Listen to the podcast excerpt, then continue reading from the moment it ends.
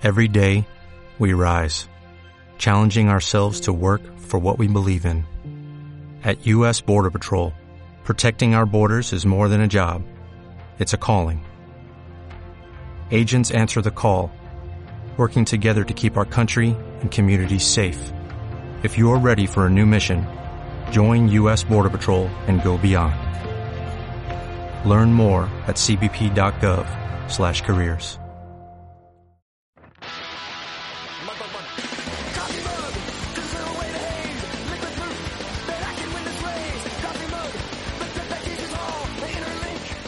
Hola, bienvenidos y bienvenidas a Más Café, el podcast que es como los dos últimos párrafos del corazón del ator de Poe. Es, una cosa que está mm, aprisionada física y psicológicamente. Y desde ahí, desde ese estado de ánimo, pues cada día os, os hago recomendaciones y os cuento cosas que he ido viendo o leyendo o lo que sea. Eh, para que las para que vosotros también pues accedáis a ellas. Os dije ayer después de ese episodio especial que tuvimos en el que yo descansé una, una chispa eh, en el que os puse durante tres horas y media el primer episodio el primer e, e- e inacabable episodio de mm, Die Die My Darling pues después de, de eso os decía que, que íbamos a tener hoy cine australiano. Y así es. Y no cualquier cine australiano, lo que tenemos es la película mm, en muchos aspectos fundacional del movimiento conocido como exploitation, es decir, el cine de explotación hecho en Australia a partir de, de finales de los años 70 más o menos. El documental Northwest Hollywood, que os recomiendo muchísimo y que habla del, de, pues eso, del cine de explotación eh, australiano, de este movimiento, de la exploitation, eh, fija el nacimiento de, de- de esta corriente pues cuando la clasificación R, que es, que es la que impide que entren menores a, a ver una película, es decir, mayores de 18 años, una película de mayores de 18 años, pero estricta, es decir, no, no pueden entrar a ver, a ver estas películas menores. Cuando llega esta calificación a Australia en 1971. Entonces, a partir de ahí se genera una industria de cine para adultos, eh, cine muy violento, de explotación, con alto contenido sexual y, y- y sobre todo muy violento y que, y que forma pues esto lo que se conoce como exploitation. Hay películas de todo tipo, hasta de kung fu. Y es, y es una etapa fascinante. El cine australiano de género en general es fascinante, pero el, de, el que se enmarca dentro de, esta corriente, pues es, eh, es una cosa mm, digna de verse. Conocéis algunas películas de, de ese, de ese movimiento que está enmarcado dentro de lo que es la nueva ola eh, australiana, donde hay autores tan importantes como Peter Weir, que, que bueno, que hacen unas películas más de autor y tal. Eh, la exploitation, pues es, un sector de la nueva ola australiana. Y, y bueno, ahí conocéis películas, como mínimo conocéis eh, una película muy famosa, una trilogía de películas muy famosas de la exploitation, que es eh, que son las de Mad Max.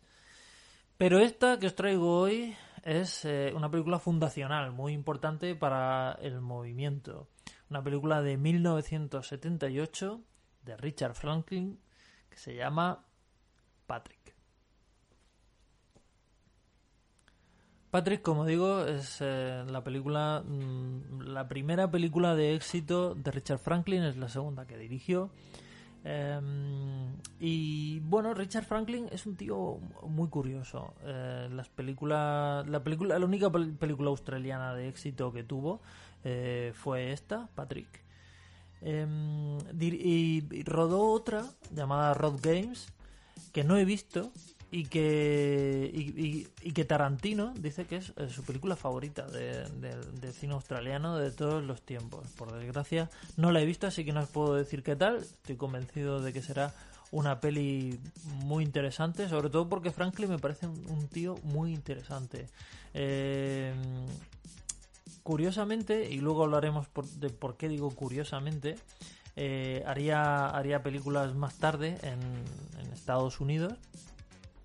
Eh, concretamente dio el salto a Hollywood con nada menos que Psicosis 2, que es una secuela que pese a las apariencias, porque pues cualquiera puede pensar que Psicosis 2 es, una chufa, yo lo pensaría, pero eh, es eh, una película muy, muy, muy interesante. Por supuesto, no está a la altura del clásico de Hitchcock, pero es una película de los años 80 muy, pues ya digo, muy interesante, muy clásica, es decir, muy hitchconiana, y ahora veremos por qué, porque Richard Franklin es un fan fatal de, de Hitchcock, del cine de Hitchcock y de su concepción del, del suspense. Y Psicosis 2 es una película que es a la vez mitómana y que deconstruye el mito de, Norman Bates de una forma muy, muy inteligente. Un día, si queréis, si os apetece, hablamos de ella con, con detalle, porque creo que vale la pena. Las tres películas de, Psicosis son muy interesantes. La primera, por supuesto, pero la segunda está, pues está Richard Franklin, está muy bien. La tercera, dirigida por el propio Anthony Perkins, Norman Bates, es descacharrante. Y eh, el remake de Gus Van Sant a mí me vuelve loco. Un día, si queréis, hablamos de ellas. Em, el caso es que eh, la carrera de Richard Franklin, estos son un poco los dos hitos de su carrera. Más tarde dirigiría, seguiría dirigiendo películas de género en Estados Unidos. Quizá la más famosa es Link, una peli eh, que tiene mucho en común con Patrick y que es la historia eh, de un simio, un chimpancé súper inteligente. y que se enamora de, de una mujer, es la típica película de pues, lo de siempre, la bella y la bestia, el monstruo enamorado y demás, pero con un chimpancé con traje, que esto es algo que, en fin, ya está, obra maestra. Pero aparte de eso, aparte de un chimpancé con traje, eh, tiene, tiene bastante interés. Pero Patrick es la buena, Patrick es la, es la peli realmente buena de, de Richard Franklin. El guion que tiene Patrick es de Everett de Rocha, que es otro tío eh, que hizo mucho cine durante la exploitation. Suyo es el guion de una de las mejores películas del movimiento, Largo Fin de Semana, que os recomiendo muchísimo.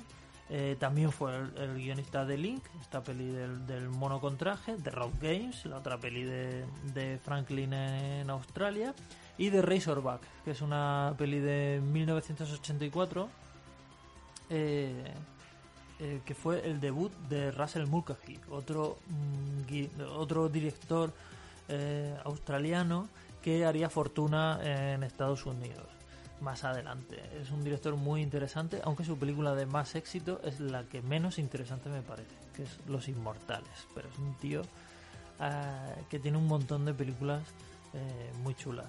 Em, bueno, pues Razorback es una película muy australiana sobre un jabalí gigante fuera de control que está muy bien, una serie muy divertida. La película, Patrick, habla de, un, de un, chico que, tiene un trauma eh, con su madre, eh, mata a su madre y, a, sus amantes, su madre es prostituta y él tiene un, trauma edípico y la mata y entra en, estado catatónico. Entonces él está, eh, años más tarde, está en el, en el hospital sin reaccionar a absolutamente ningún estímulo exterior.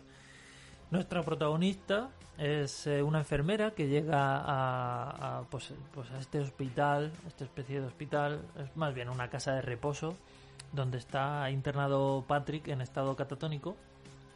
Y, bueno, pues eh, esta enfermera le encargan pues, ocuparse de, Patrick. Patrick, que en realidad dentro de su cabeza, pese a que no se mueve, está, esté muerto, está muy vivo, em, se enamora de, la enfermera.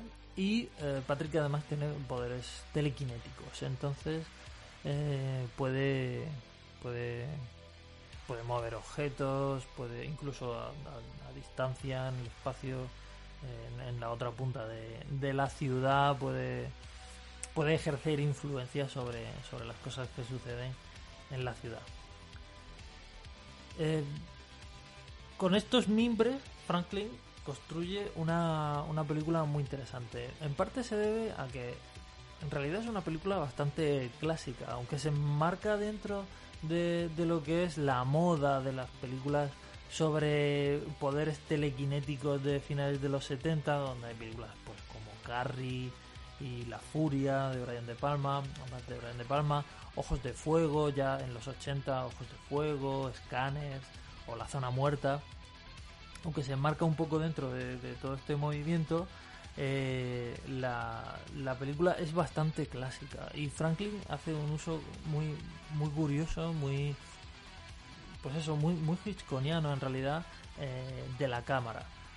Le da un rollo como de terror y de suspense europeo, porque todo es como muy tranquilo, es como un suspense que se que se va que va aumentando muy muy poco a poco, muy a cámara lenta. Y, eh, eh, le da un rollo eh, muy siniestro la, la, forma que tiene de rodar, de colocar la cámara, porque al fin y al cabo lo único que está rodando es un tío que está en una cama y la gente que, está alrededor de él. Y esto es muy interesante porque solo con esos elementos se las arregla para hacer planos muy extraños por la no porque los deforme o haga cosas extrañas como como hacía Brian de Palma por la época sino por la composición de plano por cómo pone los elementos y con solo estos estos pequeños eh, esta pequeña forma de, planificar la imagen consigue hacer eh, consigue transmitir una atmósfera muy turbia perfecta para, para esta historia de, de, una persona completamente perturbada. Y todo esto lo consigue Franklin, eh, pues eh, aparte de, partir de ese guion que tiene estos elementos eh, tan, tan extravagantes y, del que ahora haré un par de comentarios más, pero sobre todo eh, es, es, esta puesta en escena la que le da ese ambiente eh, tan enrarecido. la película bebe mucho, como digo, no solo del suspense de clásico de Hitchcock. Por supuesto, la película tiene mucho de, psicosis, como tantas y tantas películas de terror de, los 70 y de los 80. Luego el, el slasher, el género del slasher, eh, del, que, del que Patrick es un antecedente, pues está continuamente robando ideas de, de psicosis. Y Franklin lo hace abiertamente, por eso decía antes que es muy curioso que acabara rodando Psicosis 2, porque eh, Patrick tiene muchos elementos de, cogidos de Psicosis, no solo la relación de Patrick con su madre, sino también la propia casa de reposo donde, donde está recluido. Franklin eh, reconoció que la, había escogido porque, porque le recordaba la casa de Norman Bates en, Psicosis. Y está muy claro la escalera o sea no solo la subida al, piso de arriba donde están las habitaciones sino también pues toda la parte del hueco de la escalera y tal. Eso da como recuerda bastante a, psicosis. Pero no solo eso sino eh, eh, había mencionado también el cine de terror europeo de la época en cuanto a la atmósfera y al ritmo. Y, y, esto es así, esto no es exactamente un no, no, es exactamente un giallo, pero sí que es verdad que todo el tema de todo el, todo el tema psicológico, la motivación psicológica del, del personaje, aunque luego se va por derroteros sobrenaturales, pero toda la motivación psicológica del personaje roba bastante de, de del cine del cine de terror europeo de, la época. Esto eh, posiblemente es lo que hizo que la película fuera un éxito. La película fue un gran éxito en toda Europa, pero sobre todo en Italia. En Italia funcionó especialmente bien y eso que se le que mm, fue bastante mutilada. Eh, la, la, banda sonora de Brian May, Brian May no el cantante de, el guitarrista de Queen, sino otro un compositor muy famoso en Australia que se llama se llama igual, se llama Brian May, igual que el, el guitarrista de Queen. Brian May fue el, autor de las bandas sonoras de clásicos del cine australiano como las dos primeras películas de Mad Max o Gallipoli. Em, y, y, por ejemplo, la música, extraordinaria banda sonora de, de, Brian May que recuerda a. Yo tuve que mirar antes de, saber que era de, este autor, tuve que ir a los créditos a mirar que la banda sonora no fuera eh, de Pino Donaggio, el, el, compositor habitual de las bandas sonoras de Brian De Palma, porque es clavada. Posiblemente está imitando la de Carrie que el, éxito de Carrie fue, fue, extraordinario y supongo que los elementos argumentales en común entre Carrie y Patrick eh, pues hicieron que, quisiera Brian May imitar un poco el estilo de, de Pino. Em, pero como decía, esta extraordinaria banda sonora de Brian May en Italia fue sustituida por descartes de bandas sonoras de Goblin para películas de Darío Argento. Y pese a esta mutilación, la película tuvo muchísimo éxito y de hecho eh, hay una secuela apócrifa, eh, no oficial, que se llama eh, Patrick vive todavía y que es una copia, una explotación italiana prácticamente inmediata de 1980. que no que, que, hay un personaje que podría ser Patrick pero que no es Patrick es un eh, un psicópata que está confinado en una en una cama y, bueno tiene también poderes eh, telequinéticos claramente una copia pero la vendieron como una especie de secuela aunque aunque no lo sea ni mucho menos es una secuela oficial. Bueno como decía el guion de eh, el guion de Beret de Rocha tiene otros elementos que hacen la película interesante parte de la magnífica puesta en escena de, Franklin. Eh, que es eh, por ejemplo todo el, personaje el personaje protagonista femenino em, a la enfermera la interpreta Susan Penhallingham que es eh, una actriz británica, es la única actriz británica de, todo el reparto, y que es una heroína mm, inusualmente madura para lo que suelen ser las, las heroínas de la época. Es, no es la típica Screen Queen que, que luego, ni siquiera la típica Final Girl decidida que, que, que, acaba siempre con el psicópata a partir de pues a partir de siguiendo la estela del éxito de la noche de Halloween. Esto es una mujer fuerte, decidida, pero es una mujer adulta. Eh, no es la típica adolescente que huye del, psicópata.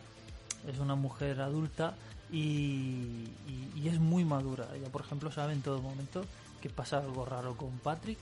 Sabe en todo momento que ella provoca una reacción especial en, en Patrick. Pero pero, pero ni se asusta ni lo, ni lo lleva con temor, sino que lo afronta todo eh, con, mucha, con mucha decisión. De hecho, los, los que están eh, sepultados bajo bajo bueno bajo características más tópicas quizás sean los, los, los personajes masculinos de la película porque además la película como que hace malabares con, con como con triángulos amorosos muy extraños, dado que Patrick está enamorado de la enfermera, pero la enfermera lleva como una relación doble, eh, ni siquiera una relación formal, pero sí como, bueno, está teniendo, está teniendo como una relación triangular con su ex marido y con y con otro y con otro médico. Eh, pero no que estén como conociéndose ni nada, sino que, bueno, tiene estas relaciones con estos dos hombres. Y esto se plantea de una forma, se, presenta al espectador de una forma como completamente normalizada y muy extraña para la época, pero que le da a ella como ese, esos aires más maduros y más atractivos, creo yo, por su originalidad, de lo que, de lo que suelen ser las mujeres protagonistas en el cine de terror de la época. La película fue, como digo, un éxito fuera de, Australia y eso que no se le trató nada bien en la distribución internacional. La película duraba originariamente 140 minutos y fue doblada, eh, perdón, remontada, reducida a unos ya bastante hermosos ciento, casi 120 minutos, o sea, casi dos horas. Y Franklin ah, dijo eh, en su momento que esos 20 minutos que se eliminaron en la mesa de montaje habían desaparecido. Eso no, no se puede, no, o sea, no, no, va, no va a reaparecer nunca, eso se, se destruyó. Eh, la película fue no solo fue remontada para el estreno en Estados Unidos, sino que fue también redoblada, porque el acento australiano resultaba muy raro para los para los espectadores norteamericanos. Es una suerte que también corrió en su día Mad Max, donde Mel Gibson, eh, que tenía un acento australiano muy cerrado, eh, pues, pues, fue doblado por un, por un actor de doblaje eh, americano.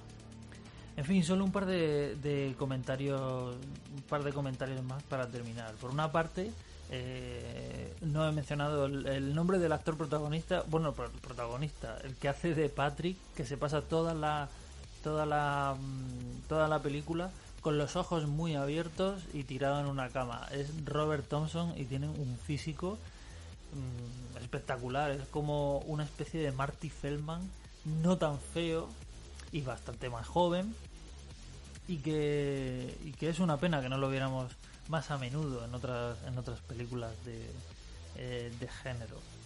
Eh, la película tuvo un remake estupendo eh, hace, no recuerdo el año exactamente, pero hace, hace no mucho, hace como 3, 4 años, yo lo vi en el Festival de Sitges y es estupendo, es estupendo. coge todos los elementos hitchconianos de, de la película y los pasa por la batidora de Brian De Palma y, lo, convierte en una especie de, homenaje al Giallo, a las primeras películas de Brian De Palma, ya forzando mucho la, la, máquina de la exageración y de, y de la caricatura y de y de lo un poco de lo autoconsciente. Es estupenda es una, una, un remake estupendo a mí me gustó muchísimo.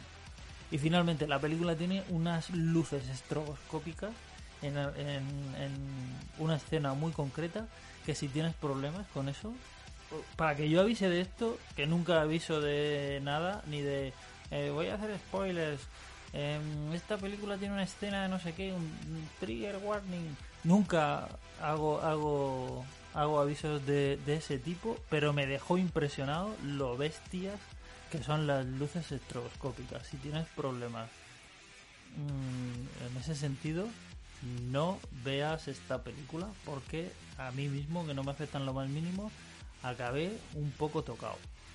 Y nada más, podéis ver la película, se me olvidaba, podéis ver la película en filming. Yo la, yo la tengo en un DVD, en un programa doble de películas australianas de terror. De la segunda película que hay en ese DVD no vamos a poder hablar.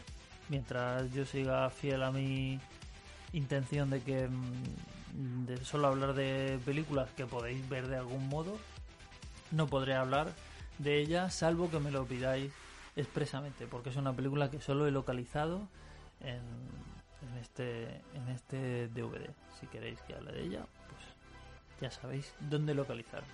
Y nada más, Patrick, la tenéis en filming, una película australiana de 1978 si os gustan los objetos que vuelan, las macetas contra las crismas de doctores, esta es vuestra película.